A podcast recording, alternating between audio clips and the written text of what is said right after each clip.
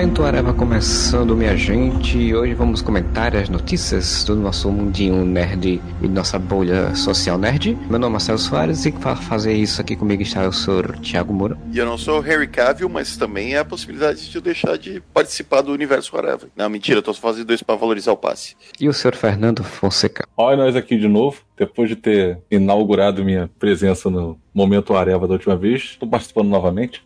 Entrou uma vez, você nunca mais sai, fica preso. Me cativeiro. Ah, Eu ia dizer, foi o seu primeiro momento Areva, mas eu lembrei que a gente tava fazendo um momento Areva anual, mais ou menos, né? Então. Pois é. Pois é, pessoal, então a gente vai comentar aí algumas notícias, depois vamos fazer a nossa leitura de comentários. Então, a primeira notícia eu acho que eu queria puxar aqui, já que você citou aí, já na sua abertura, Moura, pode começar aí, então. Então, gente, e Harry Cavill, essa história? Ele tá quase o- aquele programa do Silvio Santos? Tentação? Eu não sei se vou, se fico. Se eu fico, eu não sei se eu não vou. Ela se eu a vou, eu sei que eu não fico. cara. Então, né, gente, saiu ali a notícia, vários sites gringos aí dizendo que Henry Cavill pendurou a capa vermelha, né? Abandonou o barco e não tá mais querendo ser o Superman. Não se sabe se isso realmente é verdade, se realmente confere, se é só rumor, se é boato. Mas os sites que noticiaram são, são sites que têm bastante entrada dentro dos, dos estúdios, então há uma grande possibilidade disso ser verdade, né? O Henry Cavill, ele ia fazer uma participação no filme do Shazam, com o Superman, obviamente. E acabou que por causa de agenda de gravação não deu, e daí negocia daqui, negocia dali, segundo os supostos rumores. A gente e, o próprio Cavill não se entenderam mais com a Warner e o Cavill estaria teoricamente fora do universo Marvel, abandonando a capa vermelha do Superman. Isso aí acho que todo Marvel não, DC. já. É, DC, desculpe. No mesmo dia que deu essas notícias todas e tudo mais, o próprio Henry Cavill, que é muito zoeiro, ele fez um vídeo pro Instagram dele, tocando uma música clássica ao som de latidos de cães, brincando com, com um bonequinho do Superman, né, o Superman com a cara dele, com a legenda Esse Dia Foi Louco, né? Então, não se sabe exatamente se o Cavill tá fora ou o Cavill tá dentro. Tem uma outra questão, porque coincidentemente, mais ou menos na mesma época, se não for no mesmo dia, foi tipo no dia anterior, a Netflix que vai fazer o The Witcher e anunciou que ele vai protagonizar. Então, assim, olha só, olha que coincidência. Ele vai começar uma nova franquia. Coincidentemente, no mesmo dia, mais ou menos, ele rola esse boato de que ele vai abandonar o- a capa do Superman. The Witcher é, é um jogo conhecido tudo mais, mas não é o super-homem, né, cara? Então, Não, eu sei. E justamente por isso que eu tô falando que é coincidente. Que forma de você divulgar melhor The Witcher do que você chamar a atenção para opa, tá deixando o Superman? Será que tal qual Ipiranga Pitiquari de A Indomada, isso tudo é uma ação de marketing? Pode ser.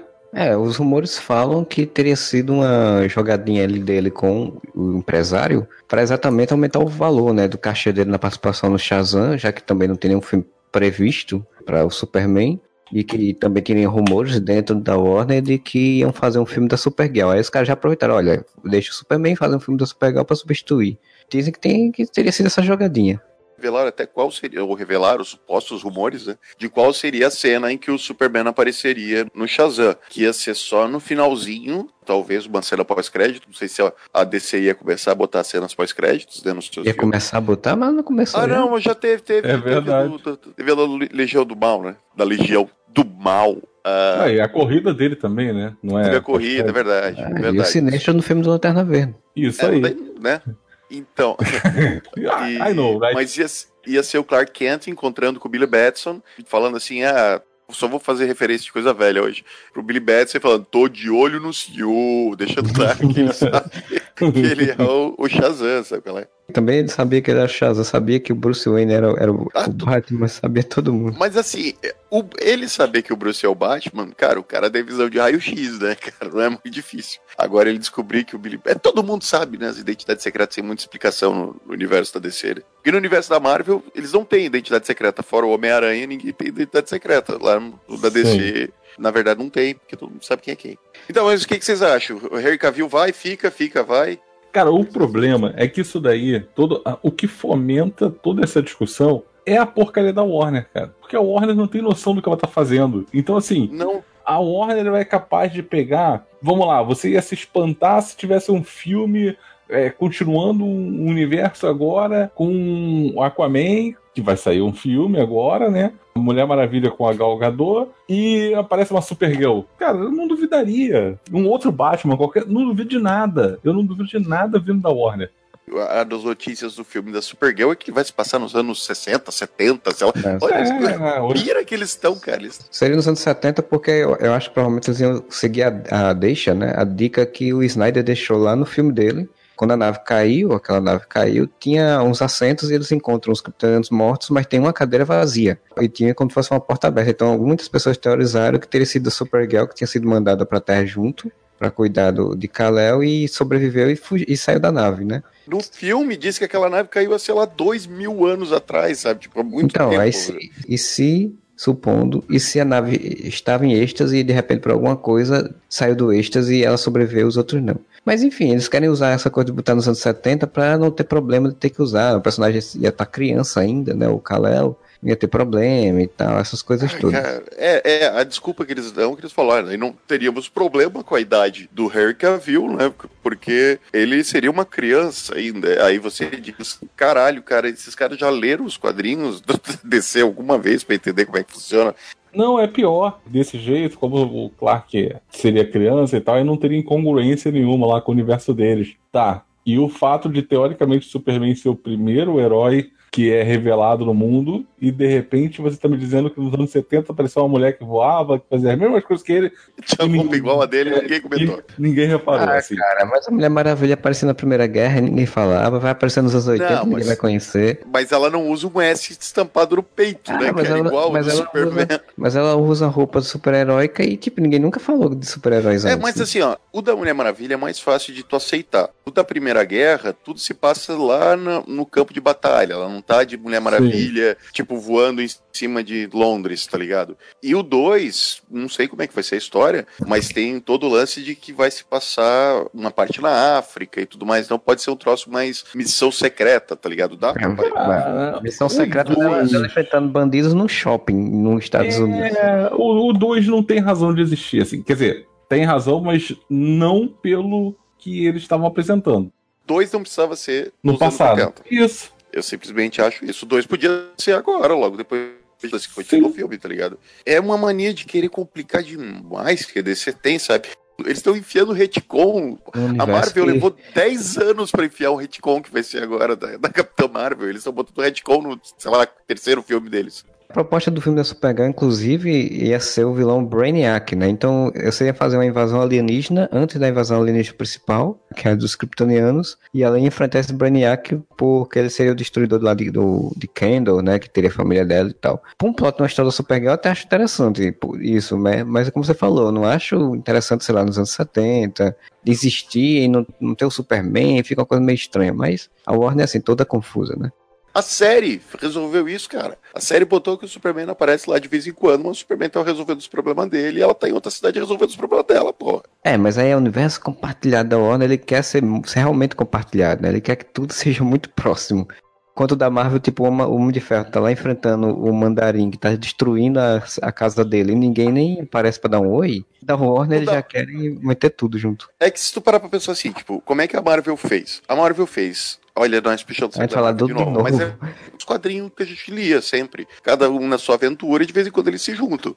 Quando ele tá enfrentando o Mandarim, cara, na mesma época que o Capitão América tava lá fazendo as aventuras secretas dele para enfrentar o Soldado Invernal de novo, depois, sabe? É, mas já existiam os Vingadores. Por que os Vingadores ah, não apareceram? Porque o Capitão América tava em outra missão lá na Europa, dando porrada em tem uma saga, acho que é dos X-Men, que, que usa isso muito bem. Assim, tipo, o, vilão lá, não sei se era o Magneto ou quem for, criou uma redoma que proibia os Vingadores de entrar na, no, em Nova York, por exemplo. A história toda se passava naquela, dentro, dentro daquilo ali e, eles, e os Vingadores não participavam porque eles não podiam entrar a diferença principal da Marvel no cinema e da Marvel nos quadrinhos é que nos quadrinhos está todo mundo em Nova York sempre, né? O Homem de Ferro mora em Nova York, Capitão América mora em Nova York, o Homem-Aranha mora em Nova York, os X-Men moram em Nova York, o Quarteto Fantástico mora em Nova York, e eles estão sempre resolvendo coisa em Nova York. Como no cinema tu consegue expandir isso, naquela época, por exemplo, entre os primeiros filmes, do, entre o primeiro filme dos Vingadores e as continuações, né, do Homem de Ferro 3, Capitão América 2, posicionaram geograficamente esses personagens bem longe um dos outros. Então, enquanto o Homem de Ferro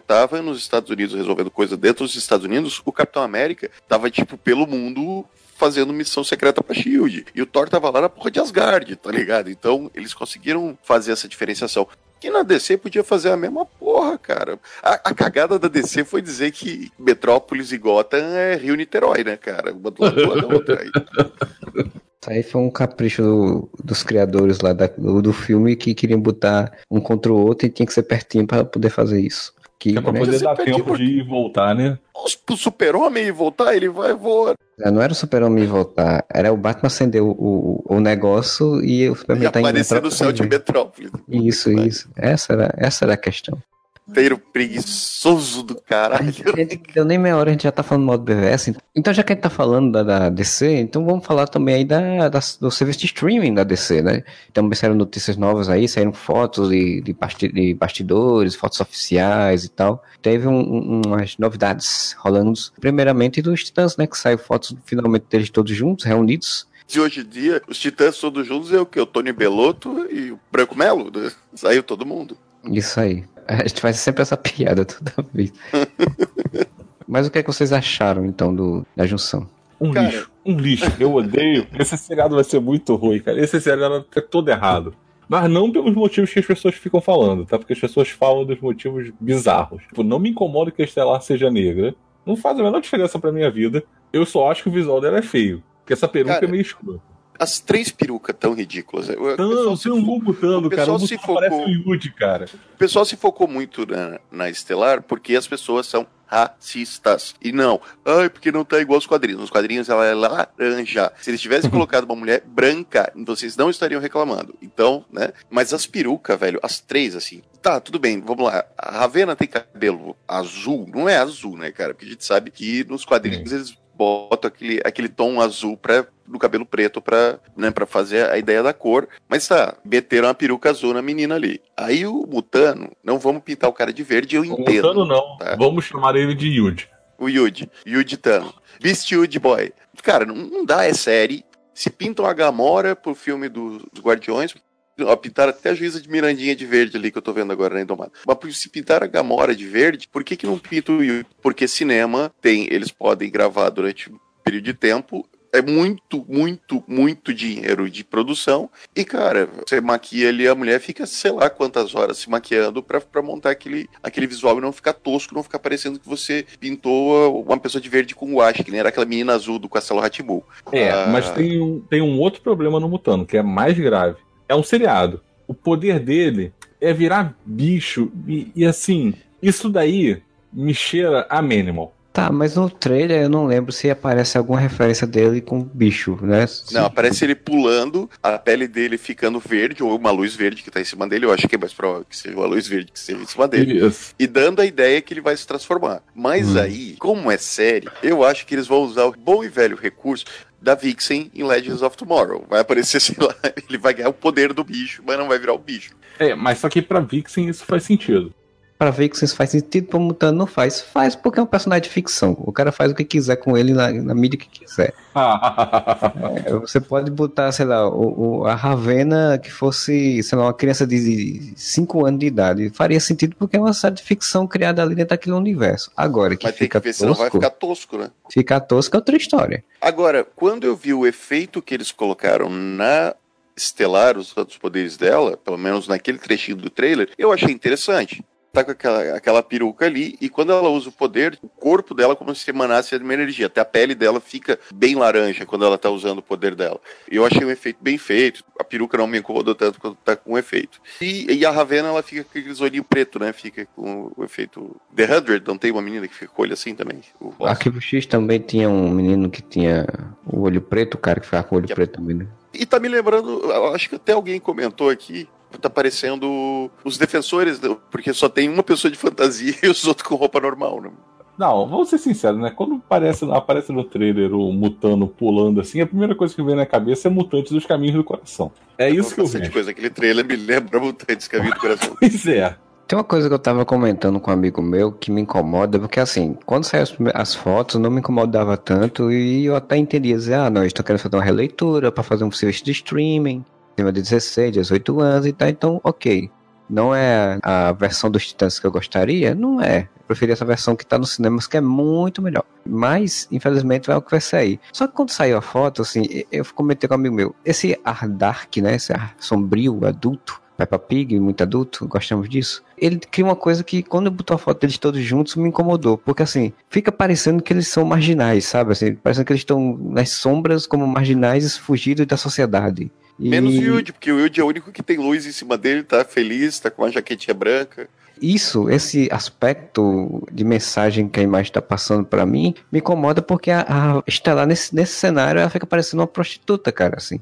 A roupa, exagerado, né? É, fica exagerado, fica, ela fica parecendo uma, uma negra prostituta do, da, de um beco, sabe? Tipo, ela tá num beco com, com outros marginais, sabe? Tipo, podia ser de outra pegada, assim. A primeira foto podia ser um pouquinho menos, né, dessa pegada, assim, como você falou. Querendo ser defensores, mas não, nem isso acertou.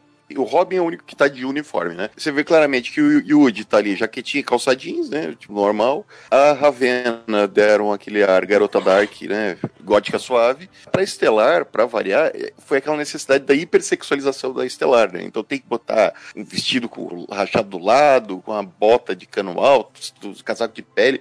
Cara, o casaco de pele me incomoda bastante. Porque Sim. o casaco de pele dá exatamente essa noção de uma negra prostituta que está sendo atacada por cafetão, sabe? É muita prostituta estereotipada em filme, tá lá em Nova York, tem sempre aquelas prostitutas que são. Dos 80 e. É, que vai. Que se, se garante sozinho, enfrenta os, os cabas sozinho e tal, né? Assim, é, isso me incomodou. Mas, né, vamos ver como sair os episódios que vão ser de uma hora com três episódios. Só lembrando que ainda tem a Rapina e Columba, né? que então, fazem parte do time do Robin e das pessoas que, que se vestem de fantasia, né? Tô tentando levar Sim. a sério esse ramo de super-heróis. E que também são bem dark, né? A rapina, inclusive, tá muito, muito violenta, assim, muito sangue nos olhos. Que era pra ser, como a gente já falou em outro, Não, outro, outro programa. Pacifista, né? Não. Sim, a Columba. Que era pra é, ser ela tá pacifista, tá ela tinha que ser mais calma, né? E não, não parece. E ainda tem o e, Jason e Todd, né? É, o Jason Todd, que vai ter um episódio chamado Jason Todd, né? Cara, eu aposto com vocês que ele vai ter a personalidade do Damian nessa série. Porque ele tá muito pirralhinho, marrento, que bate de frente com o seu, o seu antecessor tal. Ele vai ter muito personalidade de Damian nessa série. Provável.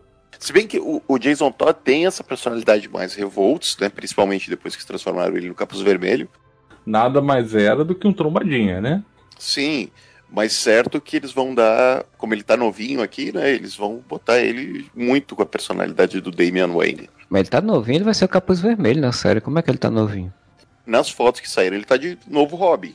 Eu tinha visto que ele ia ser o capuz vermelho, porque a série se passa mais à frente, né? Pode Vamos ser que isso aqui seja flashback, mas eles vão usar o mesmo ator, né? É, eu acho que seja flashback. Assim, não sei, eu não, não vejo a lógica de você botar o Jason Todd sendo um novo Robin, né? Mas tudo bem. Essa série já é sem lógica mesmo, então e dentro desse universo ainda temos o, o Patrulha do Destino, que também saiu novidades, né? Saiu umas fotos aí do Homem Robô, do Homem Negativo. Eu não lembro se saiu dos outros. Saiu que o Timothy Dalton ia fazer o, o professor Xavier deles, né? Timothy Dalton vai ser o professor Xavier deles? É professor, acho que é o doutor. É, acho que é professor, doutor, qualquer coisa do gênero. Patrulha do, Patrulha do Destino, eles vão ter um episódio, no quinto episódio do, da série dos Titãs, é chamado Patrulha do Destino, que, é, que vai apresentar a equipe, né? Inclusive vai ter o Cyborg, não sei como, vai ter o Cyborg, né? Na série da Patrulha do Destino. Eu, eu não cheguei a ver do. Não é mulher negativa? Ou vai ser o homem negativo? Não, homem negativo. É, homem negativo. Porque Original, tem o homem negativo. e a mulher negativa. É, mas eu pensei que eles tinham adaptado para ter mais mulher na equipe. A foto que eu vi foi do homem robô, que assim, a foto do bastidor tá tosca. Sim. Tá parecendo um, um cosplayzão, assim. Mas não dá para dizer que não tá exatamente igual o personagem dos quadrinhos. Sim. Tá melhor do que o Tornado Vermelho. Tá porra! Tornado Vermelho pegaram um Zé e pintaram de vermelho, porra. Tornado Vermelho é a prova que em série não adianta você querer pintar alguém de outra cor que a pessoa vai ficar tosco. Tornado Vermelho parece que jogar no barro uma pessoa e disseram que era um robô. Aqui pelo menos ele tá um robô mesmo, né? Provavelmente vai ter um acabamento digital nisso aqui para dar uma uma reforçada não ficar tosco. Mas o que mais me impressionou é que quem vai fazer o Homem-Robô, a sua versão humana, e vai dublar é o Brendan Fraser, cara. A múmia, porra. Eu sempre lembro do Brendan Fraser fazendo aqueles papéis idiotas. Todos os filmes idiotas que ele fazia. O George, Rei da Floresta. Sim, ele fazia o da Patrulha Montada também. Ele fazia todos esses filmes tudo. Todos, todos. Precisamos que o protagonista seja idiota, porém de bom coração. Era ele. Era ele que fazia, todos. Tem um filme muito bom dele com o Ian McKellen, que eu esqueci o nome. Entre Deuses e Monstros. Esse é de cinema, eu acho, não é? Porque ele é jardineiro, não traz essas troças Sim, assim. ele é jardineiro do Ian McKellen. Tem um filme dele que inclusive ganhou Oscar, né? Que é Crash. Ah, é verdade, ele tá em Crash. É, eu não lembro dele em Crash. Ele, ele é o marido da Sandra Bullock. Mas assim, o que, que vocês acham que Patrulha do Destino pode ser melhor do que Titãs?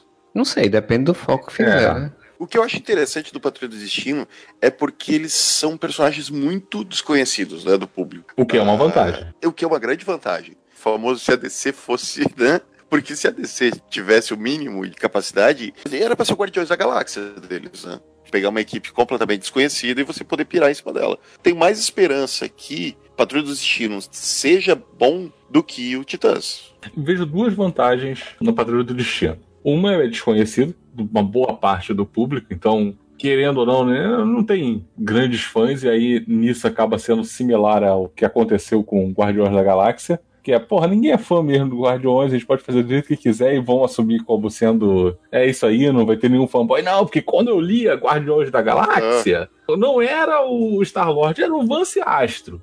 A, a É. gente não sabia nem que era Vance Astro antes de estrear o Guardiões. É, eu lembro das aventuras do Vance Astro lá, mas tudo bem. Isso denuncia a idade. Eu acho que ele é desconhecido, então isso daí é legal. Uma outra coisa que eu acho positivo, cara, são quatro pessoas, basicamente, no grupo. Dessas quatro pessoas, uma não tem poder, que é o que supostamente o Timothy Dalton vai fazer. Cara, não ter poder dá uma grande vantagem. Agora, tem uma coisa que eu acho preocupante. Quanto do Morrison vão querer aproveitar? Porque, querendo ou não, a, a fase mais famosa da, da Patrulha do Destino é a fase do Morrison. Cara, mas ela é muito louca. E, e tem umas ideias viajadas do Morrison lá. Cara, imagina isso num seriado tenha que fazer para o público adolescente médio americano consumir. Não vai ser, cara. Não vou usar Não. a ideia do Morrison nenhuma, não. Eles vão pincelar coisas do Morrison, Exatamente. eu tenho certeza. Se eles citarem os Homens Tesoura, eu, já acho- eu vou achar uma coisa muito foda. Mas vai ser uma pincelada básica. É só pegar todas as séries da, da, da DC, cara. E algumas são bem divertidas, como a gente já cansa de falar Flash, divertido, ou já foi pelo menos, Supergirl e tudo mais. Mas eles não arriscam, né, cara? Lógico, eles arriscam em algumas coisas, em tocar em alguns temas atuais, sociais, mas eles não arriscam em fazer uma trama extremamente complexa ou que fuja do padrão super-herói enfrenta super-vilão. Então eu acho bem, bem improvável que eles vão pra parte de das aspirações do Morrison na, na série. Mas, pra mim, a Patrulha do Destino, assim como os Titãs, que o Titã já ficou claro que provavelmente o vilão vai ser o Trigon, ou Patrulha do Destino vai ser, ah, temos Ô, ô, Marcelo, o Trigon, né, cara? Trigon. Trigon. Ai, agora tem patrulha que não é do destino, é patrulha de como se fala em inglês a palavra Trigon. Não é, porque eu, eu demorei pra entender o que, quem que você tava falando, imagina. Quem tá escutando o Momento Areva. Trigon. O Trigon. Então acho que o da Patrulha do Destino vai ser: somos pessoas desajustadas, temos problemas e não queremos viver assim. Oh meu Deus, que drama, que sofrimento. Oh meu Deus, oh meu Deus. Ah, tem um vilão, vamos enfrentar este vilão. Que nem boa parte da série da Marvel é na Netflix. Não acho que vai sair muito desse espectro de dramalhão adolescente e super exagerado mesmo, não. Eu não diria adolescente porque o elenco é bem mais velho, né, do que o elenco. Ah, não subestima a capacidade da DC e da Warner de fazer uma série a dramalhão adolescente como um elenco velho. É, isso é verdade.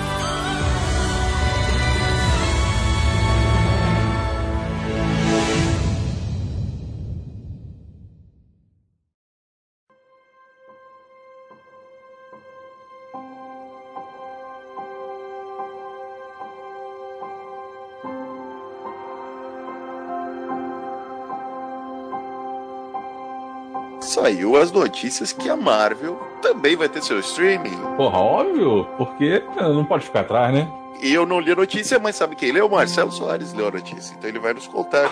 Variety. É Variety, né? Tem que falar. Variety.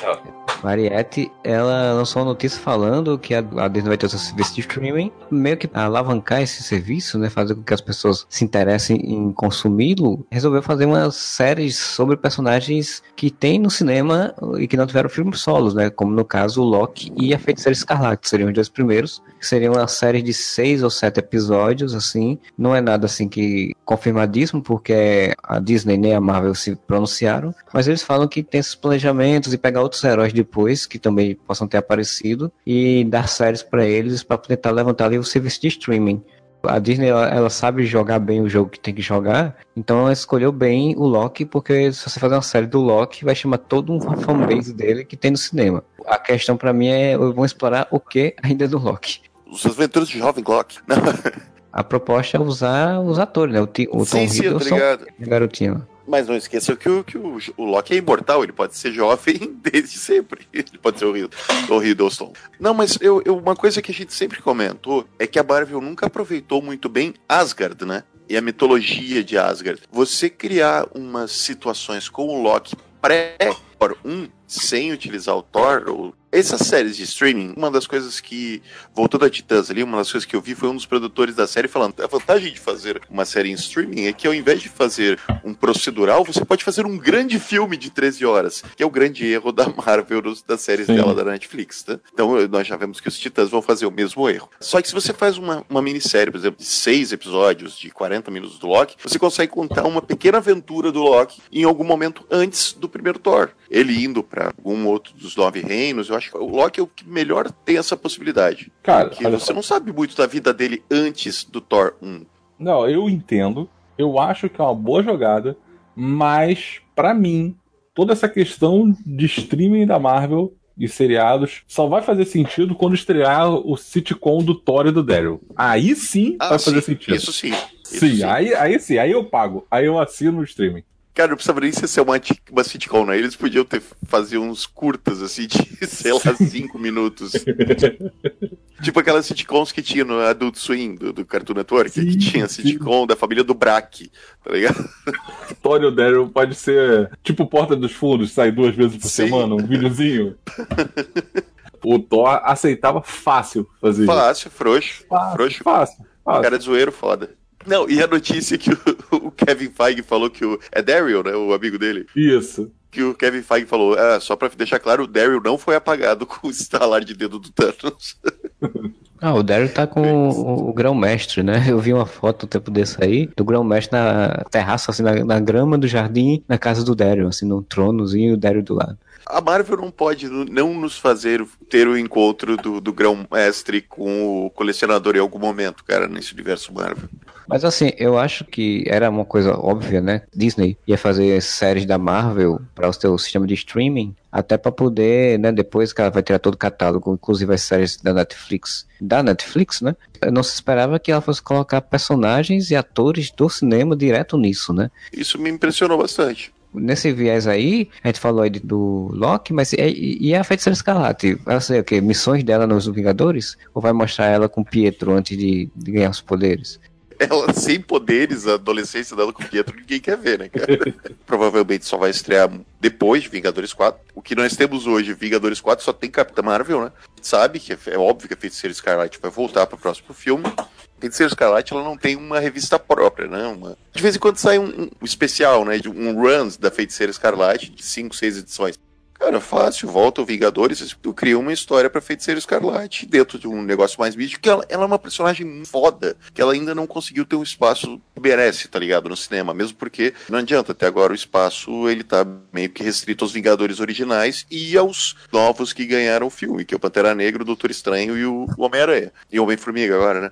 E a Feiticeira é. Escarlate, ela sempre foi meio que relegada ao segundo plano. Então vocês viram uma imagem, que uma montagem que a gente postou no Instagram, que seria do Doutor Estranho 2 e que foi colocada a Feiticeira Escarlate no pôster. Se ela participasse do filme, uma montagem, claro. E, cara, foi uma das fotos que no nosso Instagram que mais teve like, mais o pessoal comentou que queria ver aquilo. Porque ela é uma personagem muito legal que não é bem utilizada. E se ao invés de você colocar ela no outro filme, né? Eu acho que o que mais caberia seria o do Doutor Estranho, mas mas se criar uma aventura para ela de seis episódios, enfrentando alguma coisa com magia, sem ligação direta com os Vingadores. terminar Vingadores 4 viva, eu acho que é bem capaz dela terminar viva, mas o Visão morto do mesmo jeito ou de outra forma e ela fica só. E aí seria uma forma interessante você fazer, você botar ela para uma série para ela se aventurar num universo mais místico, né? Tá falando de HQ, teve um HQ recentemente que eu não lembro quantas edições teve, mas era, foi na época que eles fizeram Marvel, Marvel Now Now Now lá, que teve o Doutor Estranho, teve um, um reboot também.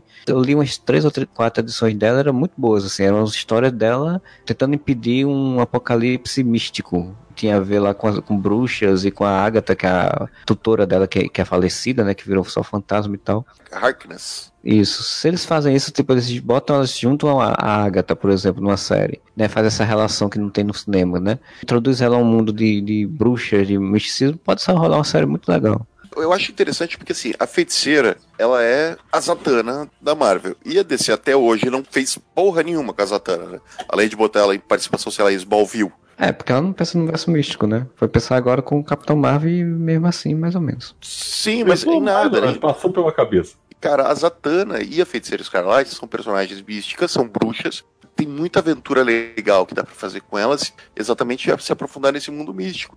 Porque no cinema a gente sabe que é mais difícil. Por exemplo, um filme do Doutor Estranho é difícil você enxertar vários personagens místicos, porque o foco tem que ser o personagem principal. Você só tem duas horas para contar aquela história, né? Numa cena da Zatanna, cara, tu pode colocar muito personagem místico da, da Marvel. Você pode colocar o Mephisto, trazer de volta o motorista barra motoqueiro fantasma. Tem muita coisa legal que dá pra se fazer que já foi apresentada, inclusive, trazer de volta e trazer coisa nova. E explorar esse universo de uma forma mais fechada, restrita como a série da Peggy Carter fez. E eu, é essa é a comparação que eu queria fazer. De todas as séries da Marvel, né, você tem as da Netflix, que tão, tem uma ligação quase zero com o universo Marvel do cinema, são só referências e easter eggs. Você tem o Agents of S.H.I.E.L.D., que fica correndo atrás né, dos filmes da Marvel, tentando fazer referência a série da Peggy Carter, que para mim é a que mais se encaixou perfeitamente no universo Marvel. Porque como ela é uma minissérie curtinha, são duas temporadas curtinhas, de seis episódios, se não me engano, a história ela fica muito bem encaixada dentro do universo Marvel. Se essas duas séries fossem compiladas em dois filmes da Peggy Carter, se encaixariam perfeitamente no, no MCU, né? Com essa possibilidade de você fazer séries direto para streaming, usando os personagens do cinema, com o Kevin Feige coordenando, aí, meu amigo, aí vai ficar muito certinho dentro, muito redondinho dentro desse universo compartilhado. É, eu acho que a vantagem que se tem de fazer uma série de streaming e trabalhar com misticismo é porque é exatamente aquilo que a ABC não vai fazer, né? A ABC, ela, por mais que ela tenha espaço para a série da Marvel, ela não vai fazer uma série de misticismo, né? Tanto que se falou em fazer a série do Motoqueiro Fantasma, acabou não indo pra frente. E agora ela tem só, sei lá, ela tem uma série que é a Agentes da Shield e fala de fazer outras séries, colocar outras séries, né? Principalmente se a Agentes da Shield acabar. Então, o streaming, como tem mostrado com Runaways e com Mante a Daga, ele dá muitas possibilidades de você realmente fazer coisas que a, série, a TV aberta não vai deixar, não vai se interessar. Essa sacada da Marvel foi uma bem inteligente e espero que eles façam outras coisas, né? Outras séries, outros, outros heróis aí, tipo Howard the Duck, aí tem uma série dele. Na Howard the Duck tem que ser filme, cara, não adianta. Tem que ser um, um remake do filme dos anos 80. Exatamente, um Inclusive remake. a mãe do Martin McFly apoia. E que, inclusive, não usar um pato digital, tem que botar um anão fantasiado de novo. Não, não, não. Eu vou dormir daqui a pouco. Para de ficar me fazendo ter esse tipo de memória. Lembrei da Playduck, já lembrei da mãe do Martin McFly e o pato. É, aquilo é doentio pra cacete. né? Porra, e é por isso que o Martin McFly é todo bolado quando imita o galinha. Ele fala: caralho, um pato, um pato, não. É, Então, já que a gente tá falando da Marvel, a gente vai falar do grande notícia da semana, né? A grande coisa que fez a movimentação do universo nerd, que foi o trailer, finalmente, do, da Capitão Marvel, ou teaser, na verdade, que é um minuto e pouco, né? Um trailer, trailer são cinco minutos. Então foi um teaser, mostrando um pouquinho do que vai ser a Capitão Marvel, e eu queria que vocês falassem aí o que, é que vocês acharam, o que, é que vocês curtiram, ou não. Eu acho que o primeiro erro dessa, desse trailer foi não tocar aquela música Cheguei, Cheguei Chegando, bagançando a zorra toda.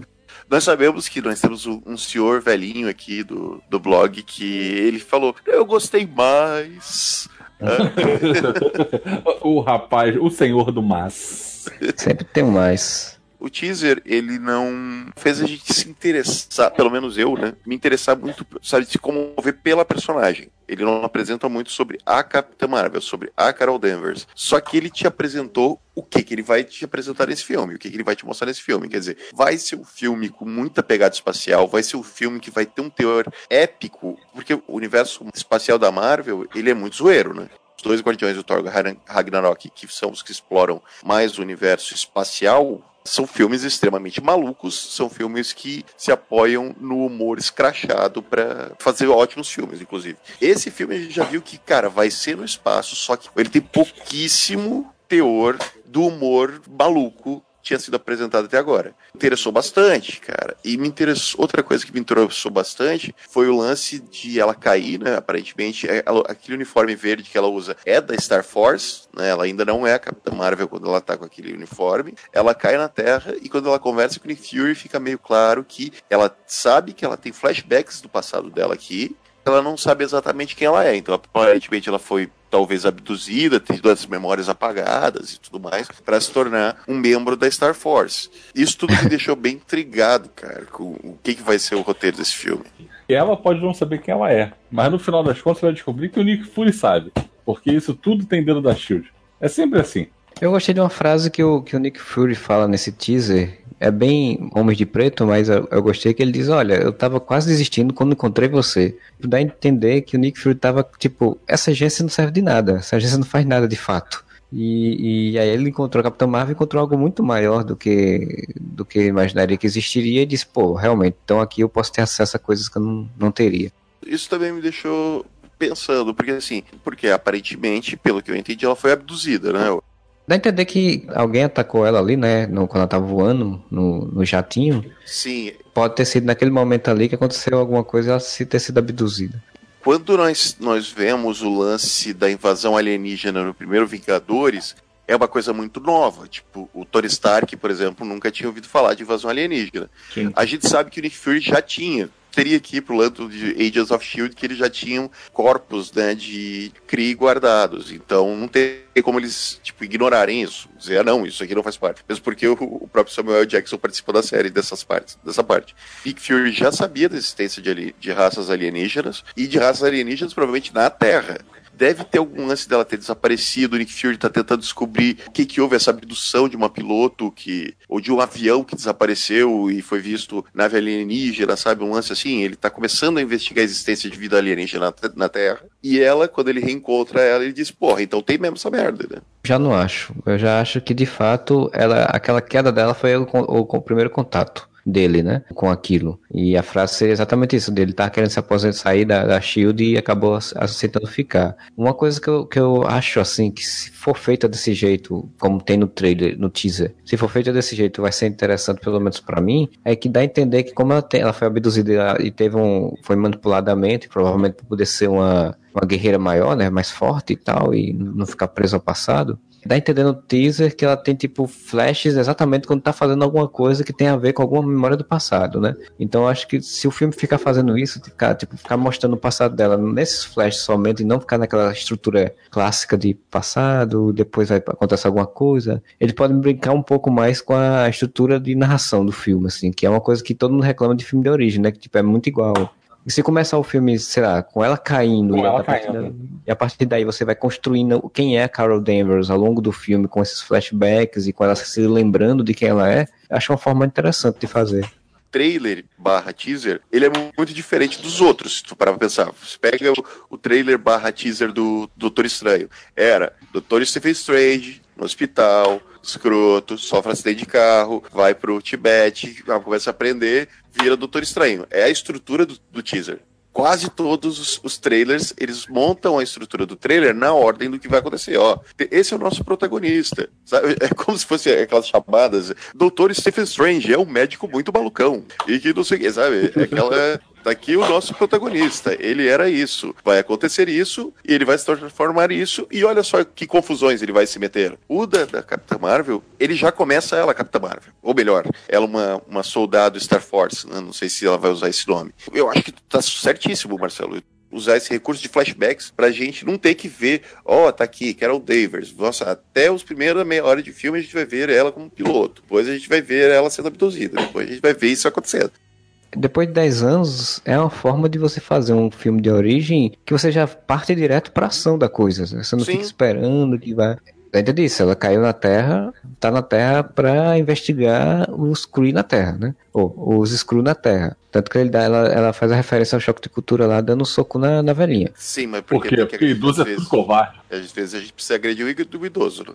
Eu fico pensando, vai ser o início do filme, ela fazendo essa investigação, você tendo flashbacks, mostrando ela na Star Force, mostrando ela sendo abduzida, mostrando ela, e ao mesmo tempo que ela vai desenvolvendo a relação dela com, com o Nick Fury, eu acho que vai ser uma estrutura boa, assim. O teaser, em, em geral, ele me, me empolgou principalmente por você ver um pouco de como vai ser o uso de poderes dela, né? Porque também é uma coisa legal você já vê no teaser o uso dos poderes do, dos personagens, né? Tipo, nem todo trailer mostra isso direito. Assim, na verdade o legal é que ela aparece soltando raio, o que é melhor do que ela simplesmente estar tá batendo ou coisa assim. É, é pelo menos um diferencial você vê enquanto ela tá com a roupa verde ainda, é a impressão que ela não se tornou a Capitã Marvel, né? Ela ainda, tipo, tá meio viúva negra.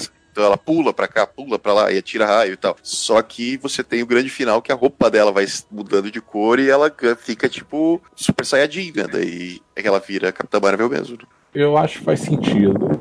Fico feliz, mas assim, defendendo o Júlio, tá? Eu concordo com o ponto de vista dele. Eu vi o teaser, ok, a minha opinião sobre o filme não mudou com o teaser. A minha expectativa diante do teaser, ela não aumentou e nem diminuiu, sabe? Foi só assim, tipo, legal, maneiro, ok, tá beleza, ficou até legal, tipo, o capacete é maneiro, tanto que depois que a gente falou logo no início, a primeira coisa que eu citei foi uma piada, uma piada não, né, mas um trocadilho que faz com Hurry Hero no, no trailer original, né? E foi isso que ficou registrado para mim. Fora isso, nada assim demais. Não mudou nada. Eu achei, por um lado, isso bom, porque diferente de outras vezes, você não está tendo exposição muito grande da história, então você não sabe de nada nesse momento, né? Você pode fazer essas especulações e tal, mas também não mostrou nada que você pega e fala: Caraca, isso explodiu minha cabeça. Quero ver isso agora. Não, não. Isso não é um trailer, né? Trailer, mas é um teaser, na verdade, porque ele Sim. tem. Ele, ele não tá contando direito a história, nem tá contando muito sobre os personagens, tá dando um panorama. Então, é mais uma peça publicitária para chamar a atenção das pessoas que não sabem do filme, ou que não conhecem tanto assim da existência daquilo ali, do que de fato um, uma coisa para prender, né? Claro que alguns teasers, às vezes, ele já de fato já começa com o pé na porta tapa na cara, né? O, o, eu lembro muito bem do teaser do, das primeiras coisas que do, do Batman Cavaleiro das Trevas, que já começava tudo muito pé na porta tapa na cara para chamar atenção mesmo. Mas nesse caso eu acho até ok acontecer. E eu acho que provavelmente vai ser algum trailer, um trailer muito mais completo, e aí vai, vai ser mais impactante. Uma coisa que eu achei interessante, como eu falei, eles soltam muito elemento do que a gente vai ver, entendeu? Da volta do Ronan, né? Adoro esse nome, cara o Nick Fury jovem, o Agente Coulson jovem, aliás. Jovem. Que aplicativo desgraçado é esse que eles se rejuvenescem tão bem as pessoas, cara? Inclusive, eu vi uma notícia falando que o Agente Coulson vai ser os primeiros, primeiros momentos, os primeiros dias, assim, digamos assim, na, na Shield. E ele ainda vai estar, tá, tipo, usando calça largadona, assim, bem tipo anos 90, colorida. E vai ser, tipo, um, um alívio cômico eh, da relação dele com o Fury, né? Cara, se ajeita, você é um agente de campo, não sei o quê. E ele não se ajeitar e tal, porque ele é mais palhacento. Tipo, ele era casado ainda na época e tudo. Então vai ser um, uma dinâmica bem diferente pro personagem. Aparece ela com a armadura, forma máscara, vários elementos que eu achei muito interessantes que assim, é um teaser e ficou botando, plantando assim aquela vontadezinha, ó, oh, vai ter isso, vai ter isso, vai ter isso. Inclusive, ter isso. inclusive aparece o negocinho que, fez, que ele fez a chamada para ela, né? No... Sim, aparece o pager, aparece o, o que a gente está imaginando que é o Marvel, né, que é o, o Jude Law, que meteram uma lente de contato amarela nele. Eu fiquei um pouco confuso, cara, quando aparece, quando ela cai e que ela tem aquele estranhamento com a Terra, que eu fiquei pensando, caralho, vão fazer a, a Capitã Marvel ser alienígena, né? Não tinha me tocado que tinha essa possibilidade de, né, da, da desculpa, da, da, da, amnésia, né, da mudança. Cara, eu gostei, eu achei. Porque ele não é um teaser que me deixou assim, ó. Porra, essa cena tá foda, essa cena tá foda, essa cena tá foda. Mas ele me deixou intrigado, tá ligado? De, puto, o que que vai acontecer? Como é que vai ser esse filme? O teaser ele não deixa empolgado, mas isso pode ser um ponto positivo, porque outros trailers deixaram a gente empolgadíssimo e o filme não foi tão bom, né? Isso pode ser um ponto positivo, eles estarem segurando um pouco mais, para deixar, pra deixar botar coisas mais empolgantes mais para frente e tal. O Júlio, inclusive, ele falou uma coisa que é bem relevante, que ele disse que ele é um outro um tipo de leitor de quadrinhos de outro tempo, em que a Carol Danvers era um outro tipo de personagem, ele não tinha tanta relação dela como Capitã Marvel, e isso podia ser que influenciasse também nessa falta de impacto, de não achar tão interessante que eu concordo muito com nele com isso, porque boa parte das pessoas que eu vi reagindo a esse teaser são pessoas que leram a Capitão Marvel como Capitão Marvel, né? Assim, as, leram o quadrinho dela, ou, ou leram ela em Guerra Civil 2, né? Conhecem ela da, mais recentemente e que se empolgaram bastante, né? Então, além da coisa toda da representatividade feminina e essa coisa toda, né?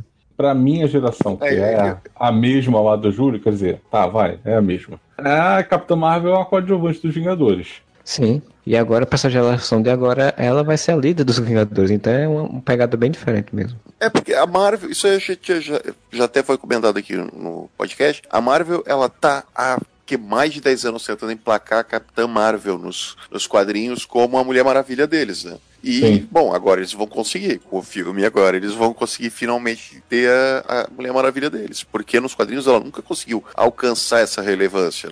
É, na verdade, eu só discordo que assim, eu não sei se eles vão conseguir, mas dá para dizer que é a melhor chance que eles têm para isso que se não conseguirem dessa vez, não conseguem nunca mais fazer ela virar a Mulher Maravilha deles. Então, assim, eu acho que nos quadrinhos ela não vai virar, assim como a Mulher Maravilha não é a Mulher Maravilha nos quadrinhos. Eu acho que o quadrinho é muito complicado, isso, muito mais difícil de conseguir. Eu acho que eles vão conseguir emplacar ela no universo pop em geral, como a Mulher Maravilha conseguiu se emplacar muito mais forte Mas... depois do filme. É nisso que eu, é disso que eu tô falando. É, tô falando você falar nos quadrinhos, não. Não, mas ela tá tentando emplacar. A Marvel tentou. Tá, eu vou falar o, o, comparativo que eu tô pra ver se eu me explico melhor. Nos quadrinhos, e isso depois transporto para transportado para desenho animado e tudo mais, nos anos 90, a Marvel tinha Homem-Aranha e X-Men. Ninguém sabia quem eram os Vingadores que não lesse quadrinhos. Sabia que existia o Capitão América, provavelmente nem sabia que existia Homem de Ferro e Thor. Com os filmes da Marvel, a Marvel conseguiu emplacar dentro da cultura pop o Capitão América e o Homem de Ferro com a mesma a, expressividade, ou até mais, que é o Batman e o Superman para DC, entendeu? Essa é a comparação que eu tô fazendo.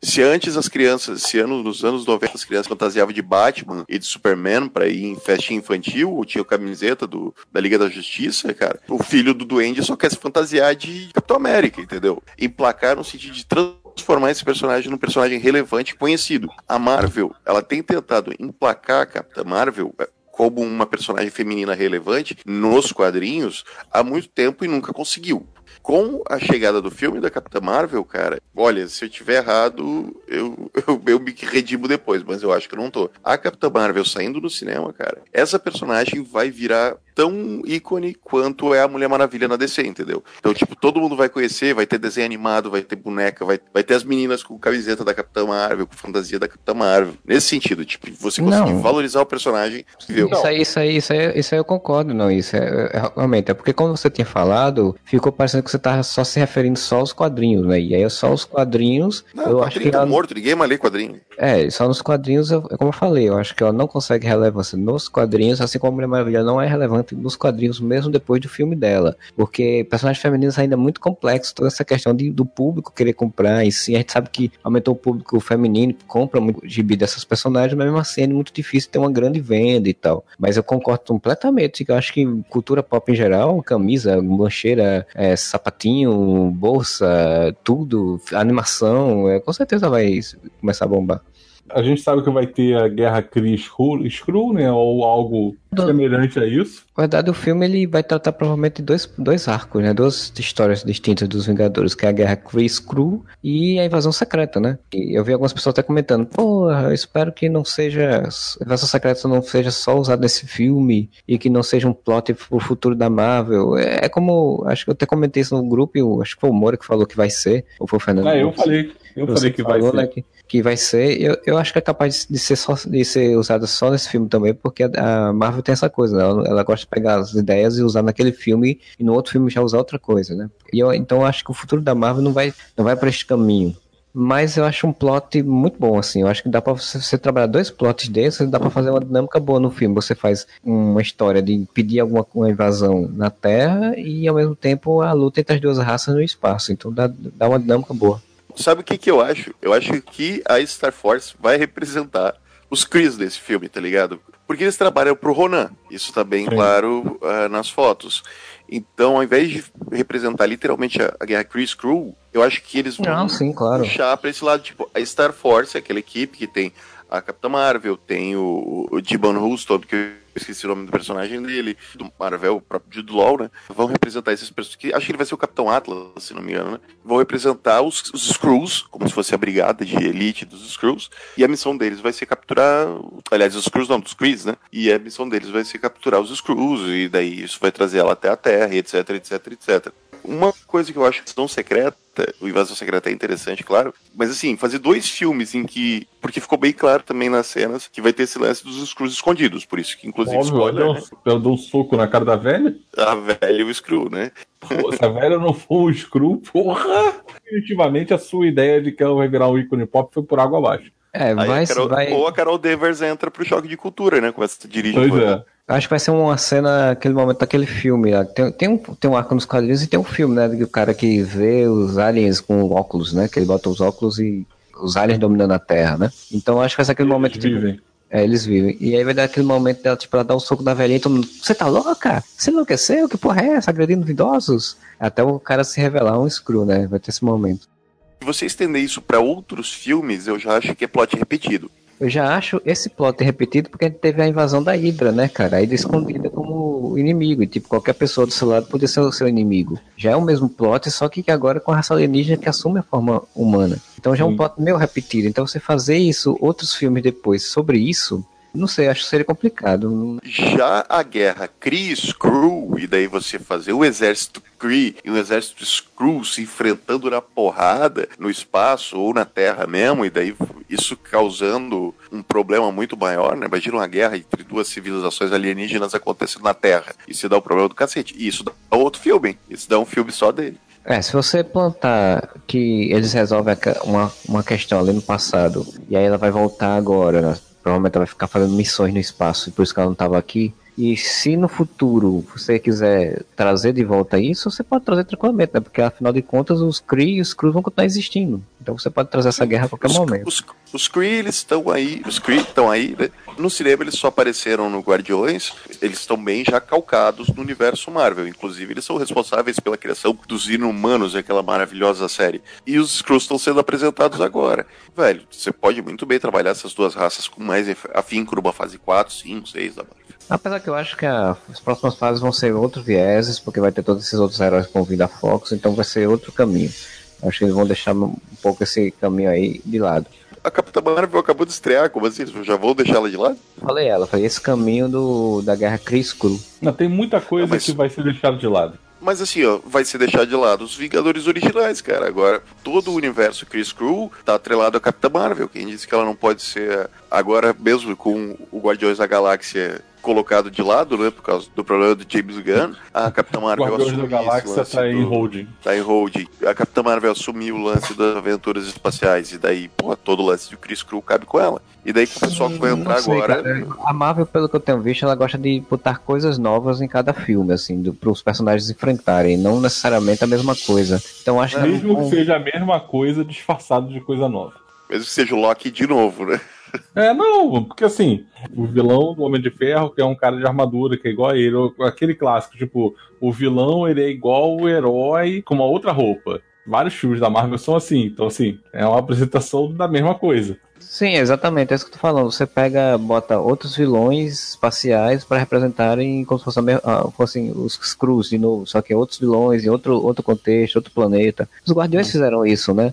Os Guardiões botaram um vilão espacial no segundo filme e eles tendo que se enfrentar num planeta. Tipo, é a mesma coisa do anterior, só que de outra forma. É, mas é, é não, daí eu acho que não, Marcelo. No primeiro filme você tem. Porque não dá muito pra escapar disso. Eles estão no espaço, então sempre vai ser um vilão de outro planeta, eles enfrentando em algum planeta. Mas Então, no primeiro ela tá no você espaço. tem um cara que é mais. escapar disso. Ela vai ser sempre algum vilão de um outro planeta e se enfrentando em outro planeta. O Guardiões é completamente diferente do segundo vilão. E eles não são o Nêmesis, né? O, a contraparte do mal do herói, entendeu? O Ronan não é a contraparte do mal dos Guardiões. Apesar Não, do- mas eu não falei isso. Falei não, não, eu sei que não. Eu sei que não. Eu tô falando do. Os Guardiões, eles conseguiram escapar dessa fórmula de- do Pantera Negra, por exemplo, que é sensacional. Porém, no final, que o Monger vira o Pantera Negra Evil, né? Mesma coisa do Pantera Negra, só que com outra roupa. Ou o Doutor Não, Estranho, não. que tem Com a mesma roupa, só que em outra com a cor. mesma- de outra cor. Ou que o Monger, que, o que o Monger, desculpa, o Doutor Estranho, que o inimigo dele é Caecilius, que é a mesma coisa, sabe? Ele só não tem os mesmos a capa voadora, mas é o Doutor Estranho do mal. E o Homem de Ferro, que é clássico, né? Quase todos os filmes do Homem de Ferro, ele enfrenta o Homem de Ferro do mal. O Hulk que enfrenta o, O Hulk do Abominável, que é o Hulk do mal. O Homem-Formiga e o Jaqueta Amarela, Jaqueta que é o. E assim, do mal, do mal. Então, cara, realmente, tu pode contar nos dedos quantos filmes da Marvel não usam a versão do mal, né? O bizarro do personagem pra enfrentar ele. Tipo, o Homem-Aranha, um exemplo, né? Ele enfrenta o. O Abutre, que é outra parada, não tem poderes, é- tem um esquema completamente diferente.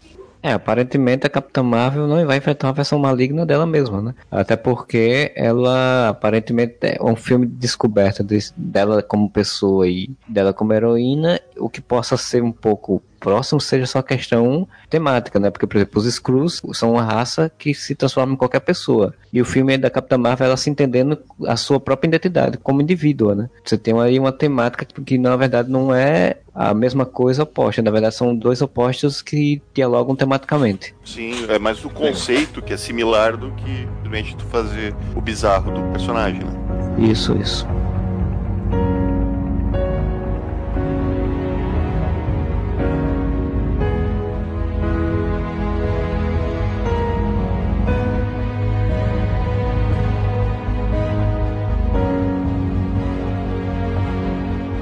Então a gente vai para a leitura de comentários dos podcasts do Momento Saraiva, do Play 2 e todos esses negócios. Primeiro, o Momento Saraiva 21, que foi comentários e a polêmica de James Gunn, que tem basicamente dois comentários. Um comentário de uma pessoa e outro comentário do Sr. Moura. Eu vou ler então o comentário da pessoa que comentou, e se Moura quiser ler o dele, ele lê o dele então. Não sei ler porque não tô com a Tá bom. aqui. Tá bom.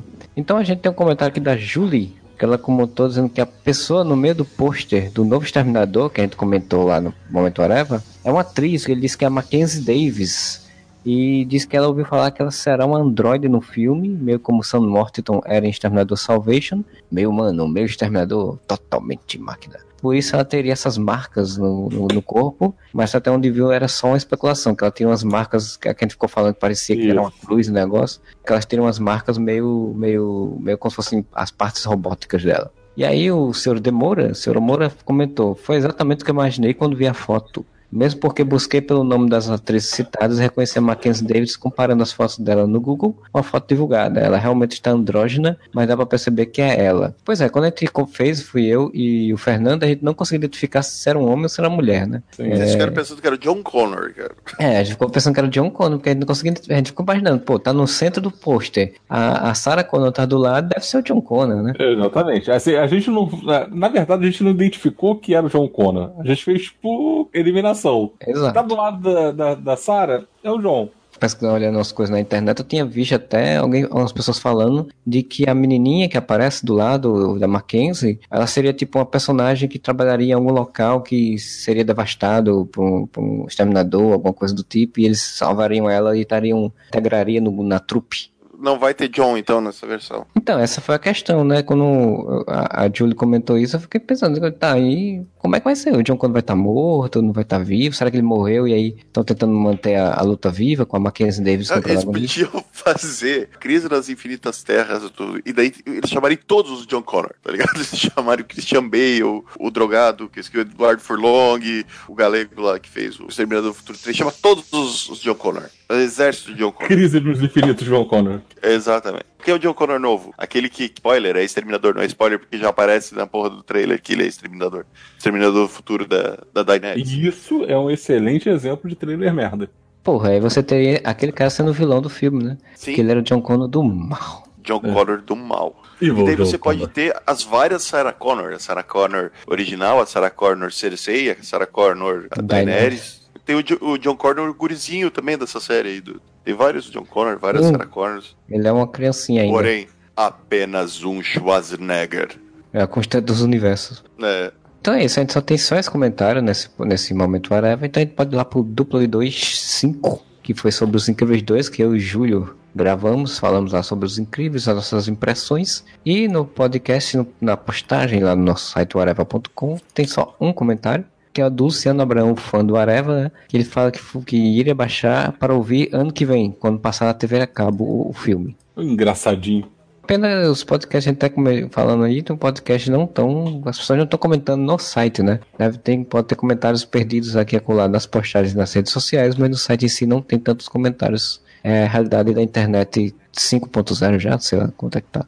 E você vê que ele foi engraçadinho, mas assim, vamos ser sinceros, né? Ele vai baixar pro ouvir ano que vem quando passar na TV a cabo? Não. Ele vai baixar para ouvir assim que tiver saído uma versão com qualidade melhor, tipo um Blu-ray RIP, você baixar no torrent e aí você assiste. Porque se é, ele não fizer isso, isso é o que eu vou fazer. Mas é foda porque pro Luciano ele tem que ir lá usar o Wi-Fi da lanchonete e tal. É, é verdade.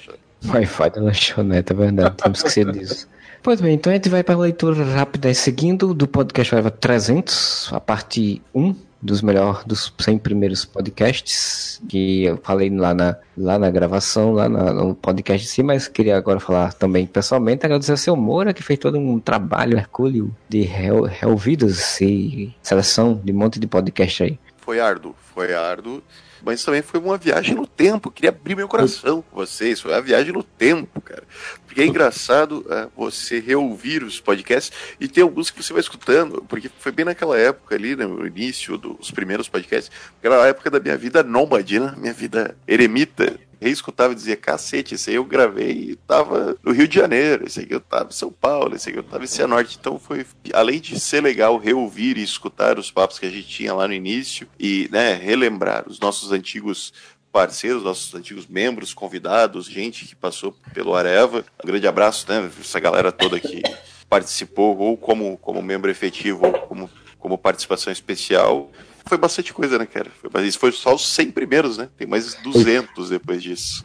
Foi praticamente um trabalho arqueológico que você fez. Foi, foi, foi.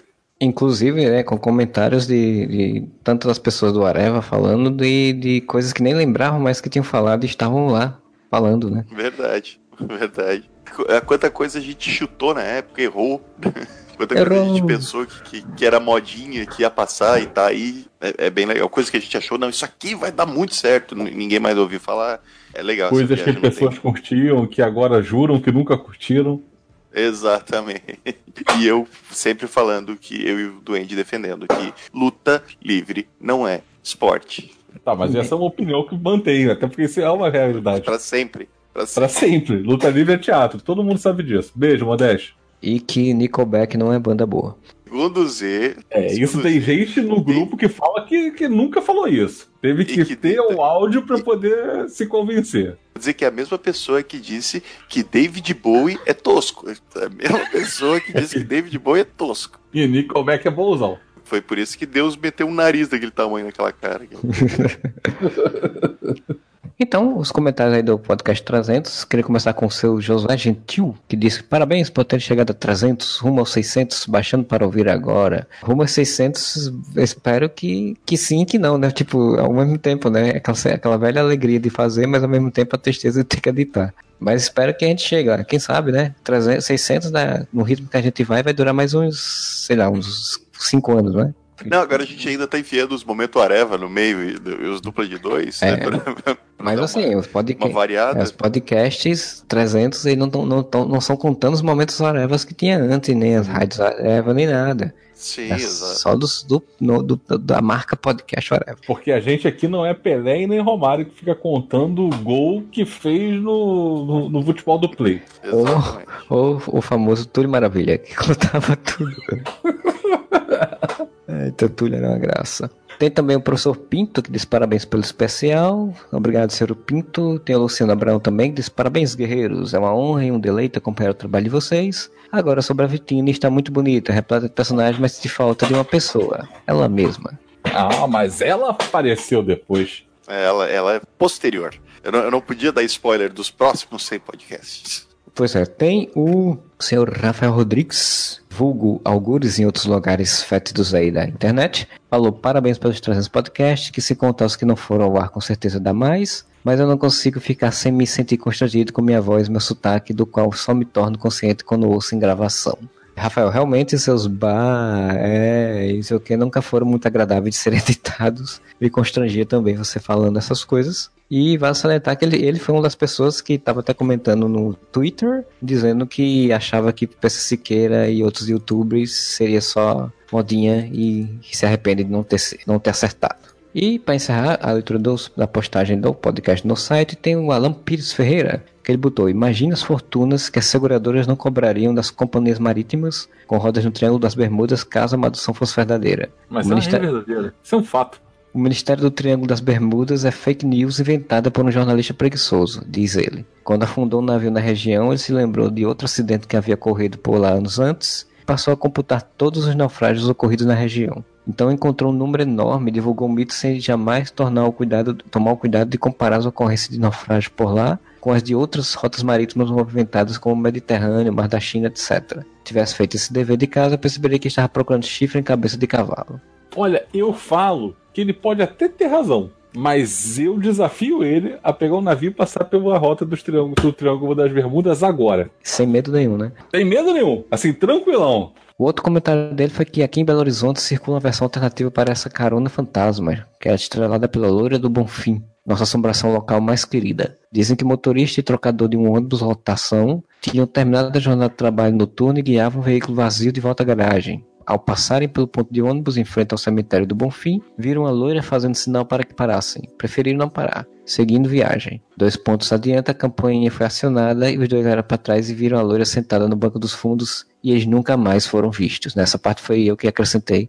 Foi ele que disse. Tem um, um plot de um filme de terror aí. Tem, porque ela morreu há 50 anos. Tem um plot de pegadinha do, do Silvio Santos. Tem um plot de quase dama da lotação isso. Ah, dama da lotação, verdade.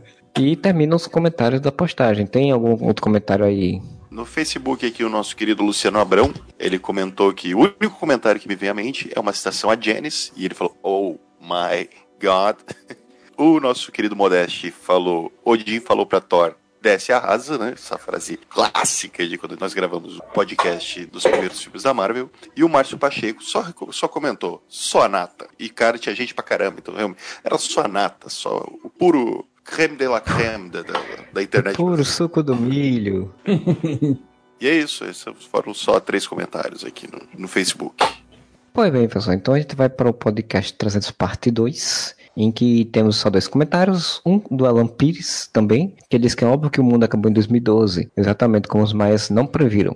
Estamos todos mortos, assombrando a ilha de Lost. Isso explica Trump, Bolsonaro, Brexit, Putin, etc. Eu, eu apoio perfeitamente que o mundo acabou e a gente está num purgatório. Se o mundo acabou, eu não sei, mas que a quantidade de pessoas idiotas tomando atitudes idiotas aumentou exponencialmente depois de 2012, isso é inegável. É, eu acho que a gente, na verdade, a gente tá nos erros de gravação, tá ligado? Nos bloopers. Né? O mundo acabou, agora a gente tá nos bloopers. É, tá nos erros de gravação, o problema é que os erros de gravação não estão sendo muito engraçados. Não, não, não.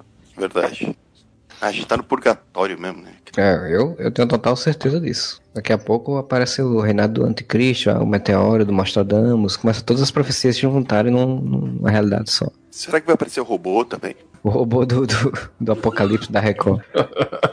Falando nisso, o Herege mandou uma mensagem aqui dizendo: vai ter parte 3? Ou o próximo vai ser outro assunto? Pois, Herege, se você não acompanhou, você viu que o próximo foi outro assunto, mas que vai ter uma parte 3, não parte 3 do, do, dos 100 primeiros episódios. Na verdade, é uma parte 1 de mais 100 episódios, né? Então, mais na frente, um dia aí no futuro, vai sair essa outra parte. Quando nós fizemos 600 podcasts, né, gente? A gente é. faz o melhor dos primeiros 200. É, exato. Tem algum comentário no Facebook aí? Chega só olhar? Temos aqui Alex Matos, esse rapaz, né, teoricamente faz parte desta equipe. Ele aparece muito pouco, às vezes aparece o Alex, aparece, às vezes aparece alguma das outras personalidades dele, né, o Alok, o, o Senhor Supremo, né? Mas o Alex Matos falou, podcast de várzea. Moleque, relembrando agora como a gente variava de tema, hein? Verdade. Porque depois de 2016 a gente só falou de Batman vs Superman em todos os podcasts. Mas é porque era de vaza mesmo. Sempre primeiros episódios sempre é assim. Você, fala, você quer falar de muita coisa, fica falando, sempre tem um assunto diferente, tem uma criatividade. Depois você começa a se acostumar, aí começa a repetir e começa a falar mal só da mesma coisa. É tipo Não, casamento. Mas assim, eu acho que o, no- o nosso ápice foi do 100 ao 200, cara. A, a gente caprichou bastante do 100 ao 200. Então não percam o próximo especial, porque do 100 ao 200 tem muita coisa boa. Bom, o Luciano Abraão novamente só falou: Eita, trembão, só. Porque tava bom mesmo, né? É bom Porque ele é relembrar. mineiro.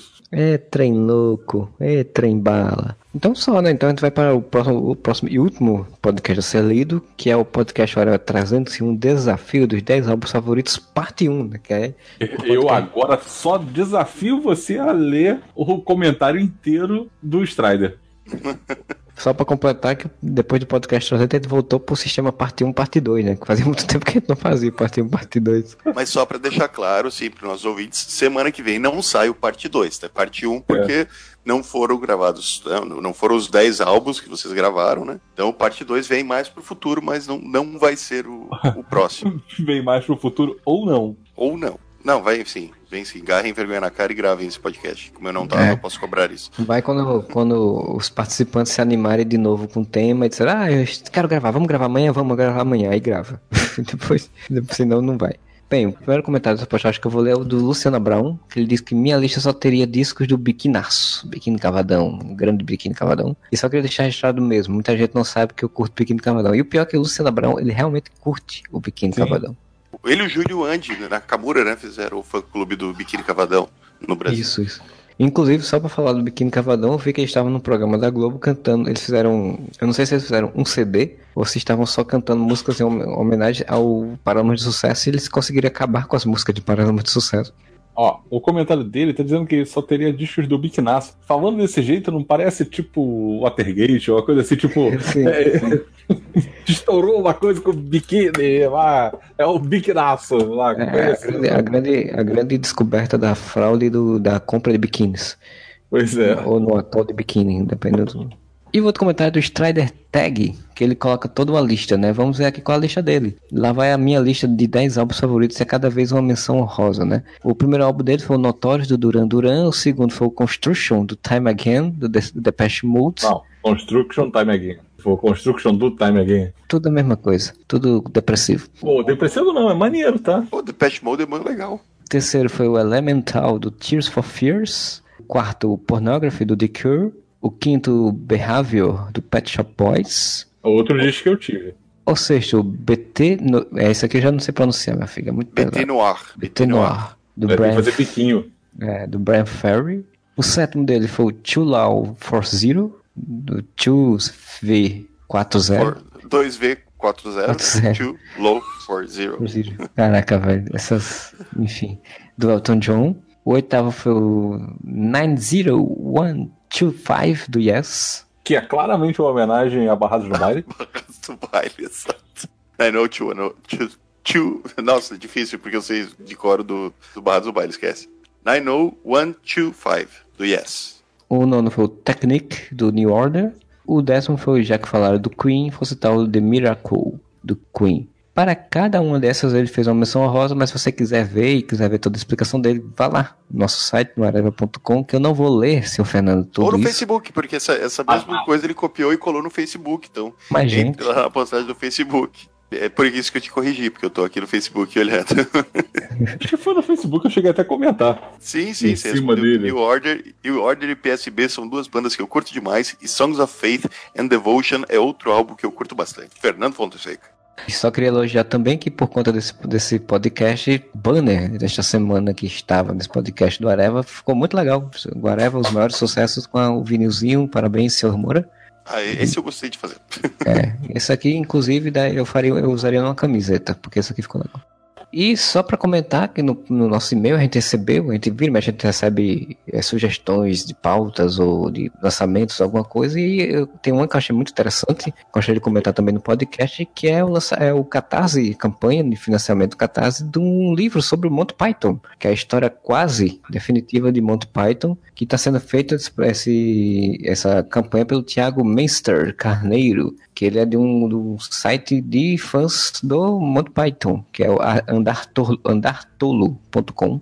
Está com esse projeto lá no Catarse de fazer uma biografia do, do Monty Python, reunindo um monte de material, com um monte de faixas de preço, enfim. Tô deixando aí a dica de quem quiser ir lá ver, com, auxiliar ele. Põe, porque parece bem, ser bem interessante o projeto aí do rapaz. E porque é Monty Python, né, gente? Monty Python. Olha, o livro do Monty Python, cara. Exatamente. Vocês têm alguma coisa para acrescentar ou posso ir encerrando? Vão lá visitar o Areva com dois As no Facebook, é o Areva com dois As no Instagram. Só no site mesmo que não tem dois As, porque a gente perdeu um A, né? Mas no Facebook e no, no Instagram é com dois As. A gente está sempre atualizando, tem sempre coisa nova lá imagens, brincadeiras, memes, notícias. A gente, como a gente não posta notícia no site, a gente posta notícia nas nossas redes sociais. Então, com a gente para ficar sempre ligado no que anda acontecendo de interessante no mundo pop, né? Sigam a gente, dá uma força pra gente lá no, nas redes sociais. Pois é, e aproveita também, vai lá no Catarse Assinaturas, que temos lá, o Areva também tem um Catarse, que é uma, uma faixa lá de auxílio, de apoio ao nosso podcast, ao nosso site. Você escolhe a faixa que você quiser apoiar e apoia assim como o Bruno e o José Gentil constantemente têm nos apoiado e ajuda a gente a pagar todas as nossas contas, os nossos domínios, os nossos provedores e todas as outras coisas. Quem sabe o dia fica o sonho de um dia ter financiamento de vocês para a gente fazer material de feiras, em FICs da vida, em com, com XP, e todas essas campanhas, todas essas coisas que a gente possa acompanhar, né? Então vá lá no Catar Assinaturas e dê o seu apoio.